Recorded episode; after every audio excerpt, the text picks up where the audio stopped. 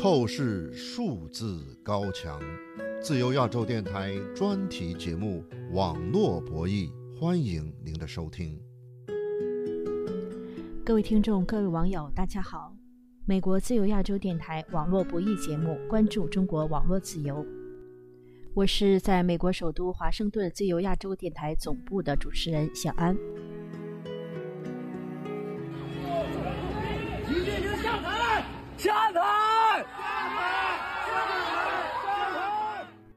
上个周末，新冠疫情清零之下的中国太不平静，白纸运动突然爆发。下台！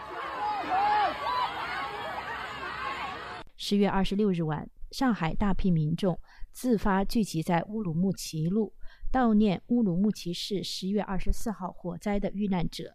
要求解封，矛头直接指向实行清零政策的共产党和习近平。对霸权，反对独裁，反对终身制，反对终身制。乌鲁木齐市居民楼火灾导致十人遇难，有中国民众认为是严酷的新冠清零风控措施导致救援不力。之后。手举白纸聚集悼念抗议的活动出现在上海、北京、武汉、广州、成都等多个城市的中心地段和大学校园。你删吧，在广场上举起一张白纸，大家也知道上面写了什么。监控中国网络审查的自由微博发现，这句话在微博上被删除。有网友透露，这几天。中国网络、微博、微信上删帖封号“白热化”，写有上海白纸的贴文在贴吧被秒删。今天，网络博弈节目首先为您汇总在中国社媒上搜索不到，却在美国社媒上流传的上周末的中国白纸运动的视频片段。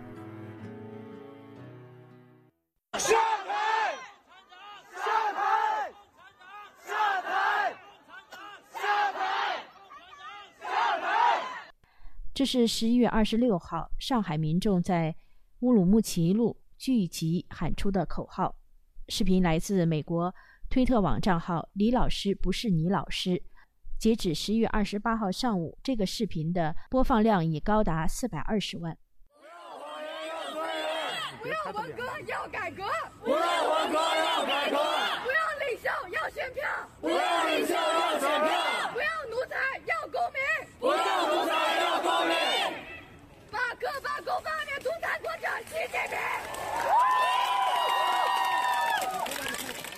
在另一个显示上海夜间抗议的视频中，一位女生所喊出的这个口号和十月十三号北京四通桥抗议者打出的横幅内容一模一样。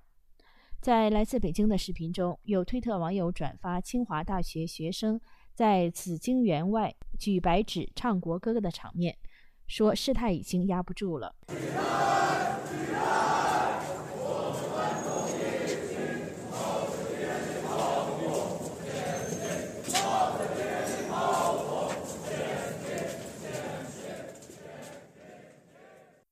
推特账号李老师不是你老师。十一月二十七号发布的北京亮马桥现场视频显示，一位戴口罩的女士在黑暗中举着白纸演讲：“我们自己的国民和公民死于一场人祸，我们的报道有吗？没有，没有，全都是谎言，全都是沉默，全都是静默。”那么，手举白纸到底意味着什么呢？这位女士说。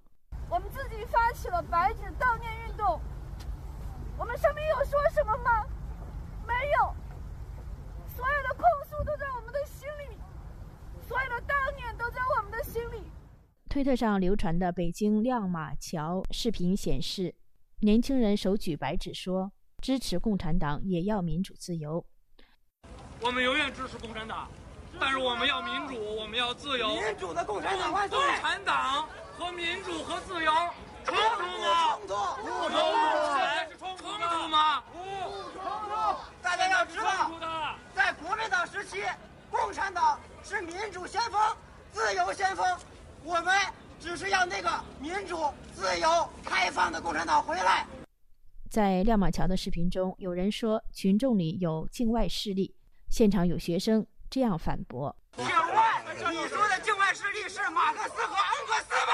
请问新疆的火是境外势力放的吗？不是，我是。请问贵州的大巴是境外势力推翻的吗？大家伙是境外势力叫来的吗？不是，我们连网都上不到国外的，我们哪来的境外势力？”来自成都的视频显示，一位女士在。聚集现场向警方表达诉求。为什么要封控？为什么要封控？为什么要封控？到了十一月二十八号，推特上流传的视频显示，中国警方已经对一些地方的抗议民众采取强制措施，引起民众的不满，要求放人。放人！这是推特网上流传的广州的视频。放人！放人！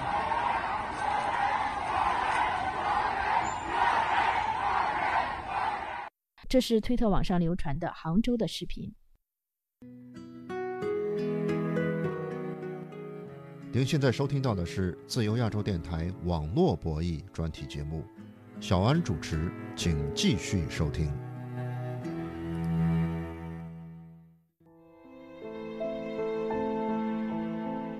听众朋友。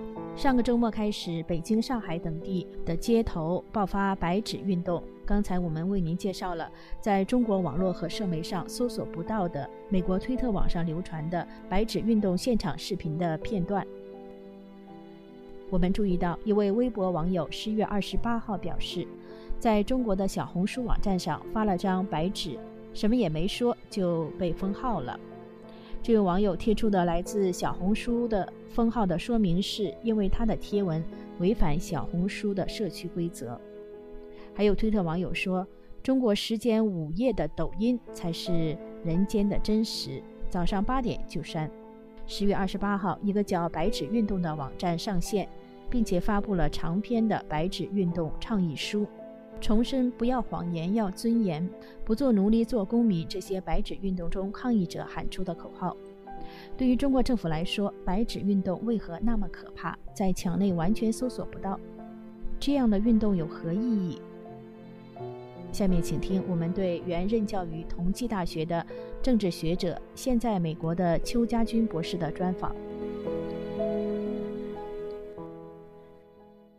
邱博士，您本身是毕业于上海复旦大学的博士和博士后。这几天在推特网，呃，一张照片就是来自于复旦大学白纸运动的一张照片，说明呢是两位复旦大学的教授站在警察和学生抗议的学生之间，防止学生被警察抓走逮捕。照片您看到了吧？有什么样感受呢？我看到了，这两位教授是复旦新闻学院的教授，我为复旦大学有这样的教授。感到骄傲和自豪，复旦这个精神仍然存在，仍然有良知在。这也是目前我们看到中国很多高校仍然保留了这么一股良知。在关键的时刻敢于站出来。您本身也是说是上海就是您的第二故乡，因为您呃在上海呃上学之外呢，还同济大学呃任教。那么您觉得就是说呃上海的这个情况啊，白纸运动的情况，除了推特上呃可大家都可以看到的这些视频以外、消息以外，还有什么样的信息呢？上海的这个白纸运动，我们看得很清楚，是公民为了这个纪念十一月二十四号乌鲁木齐大火。那么实际上更深层的，就是人们反对习近平二十大连任。这个导火索是十月十三号北京四通桥那个彭载舟挂起的那个横幅，然后呢，彭载舟被抓捕。当时人们预期习近平二十大可能不会连任，但是呢，毕竟他连任了，再加上这一次十一月二十四号这个乌鲁木齐的大火，就引发了人们的心中的怒火。于是呢，就出现了白纸革命，或者叫白纸运动。这实际上是一种以温和、理性、和平、非暴力、委婉的方式来表达对习近平和中共政权的不满，尤其是对习近平最近三年疯狂封城、疯狂清零，以及呢他十年执政的不满。邱博士，呃，有的网友呢在推特上表示说呢，内网就是指中国大陆的这个互联网。上海乌鲁木齐录的这个事情呢，是完全一点影都没有的。呃，零星呢，大陆的社媒上零星看到一些各地抗争的视频、照片、文字，很快就消失了。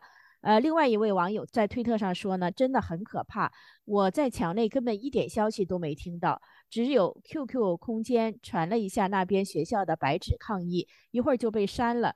上海乌鲁木齐的呃事情呢，根本就是一点动静也没有，上了推特才发现闹得这么大，信息封得太死了。呃，对这样的情况您怎么看呢？他为什么删？就是因为他们怕嘛。白纸运动，一张白纸上面什么都没有写，但是呢。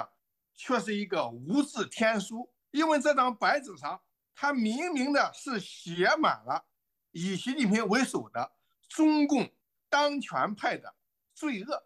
那么，尤其是这个白纸运动的发起人，他们发布的那个倡议书，上面不讲的很清楚吗？就是不要谎言，要尊严，不做奴才，做公民。公民意识已经发育，已经逐渐成熟了。人们不想再做奴才了，不想再被习近平为首的中共奴役了。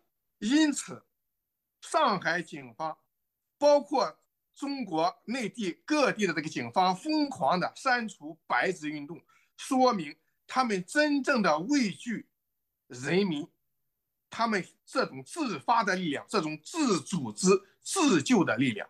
您刚才说的这个白纸运动的个倡议书，就是指海外网站十一月二十八号出现的这样的一个白纸运动的网站，呃，上面有一个全文的白纸运动倡议书。那这个网站呢，说是一些志愿者组建的。白纸运动联盟这样的倡议书呢，其中呢也呼吁中国体制内的人来支持白纸运动，包括就是从事一些网络审查呀、删帖封号的这些人呢，让他们少做一些这样的事情。对这样的诉求你怎么看呢？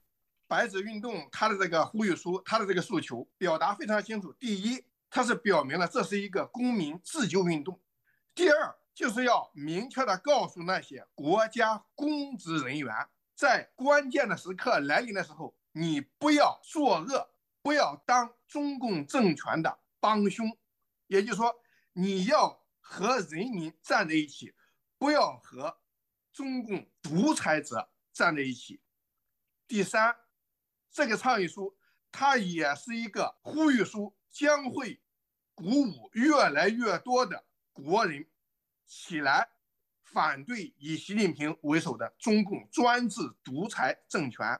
邱博士，要求有表达的这个言论自由，要求解封，这些都是中国这些地方白纸运动的诉求。那您觉得，呃，他们的诉求能够实现吗？白纸运动不光是要求言论自由，它实际上是表达了中国人民众多的诉求，尤其是习近平当政这十年以来。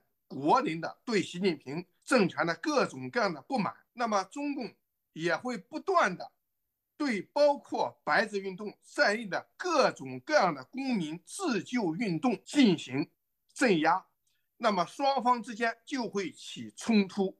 但是现在呢，人们人手一手机啊，大家都可以直接的传播信息了，你再想封锁信息的传播是没有可能了。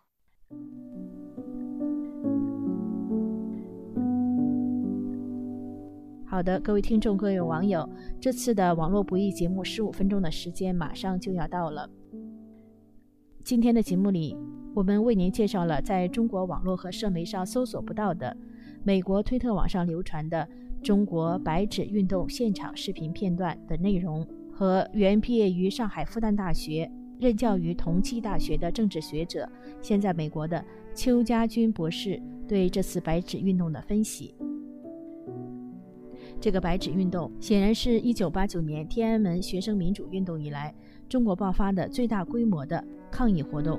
举起一张白纸，而不是任何横幅，这种特殊的表达更加凸显集权体制下民众言论极不自由的大环境。如果您喜欢我们的节目，欢迎您在网上转发我们的节目链接。我的推特和脸书账号都是小安。感谢各位收听，下次节目再会。